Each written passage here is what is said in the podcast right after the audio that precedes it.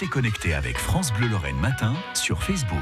Et cet été, vous avez rendez-vous avec la prune sur France Bleu Lorraine, le fruit lorrain par excellence. La prune qui vient de plus loin et de temps très très anciens. C'est donc un fruit voyageur que l'on découvre avec vous, Marie Treps. Un voyageur qui aujourd'hui parcourrait l'Amérique du Nord, l'Asie, l'Europe trouverait ici et là sur son chemin des pruneaux. Alors identifier les ancêtres de ce fruitier si commun, ou du moins euh, s'en faire une idée, n'a pas été simple pour les botanistes.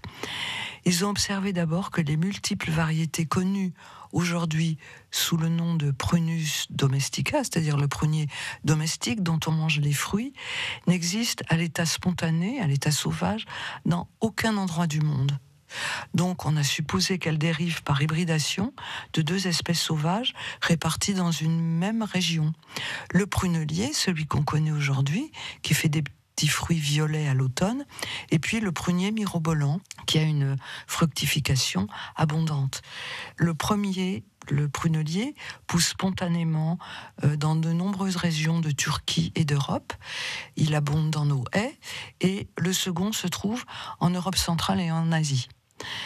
Pour étayer cette hypothèse, donc les botanistes s'appuient sur des considérations mathématiques.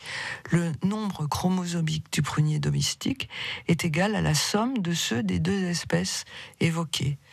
Or, ce fruitier euh, cultivé depuis l'Antiquité en Asie mineure, en Perse et en Europe orientale, voisine dans ces régions avec les deux euh, espèces sauvages dont il est issu. Donc c'était plié, si j'ose dire. On avait la solution. Marie Treps, voilà, qui a écrit un très beau livre sur la prune. C'est aux éditions Tohubehu, un livre qui relate son histoire, mais aussi sa culture, ses usages et des recettes délicieuses. La prune, vous la vivrez avec nous tout l'été sur France Bleu Lorraine.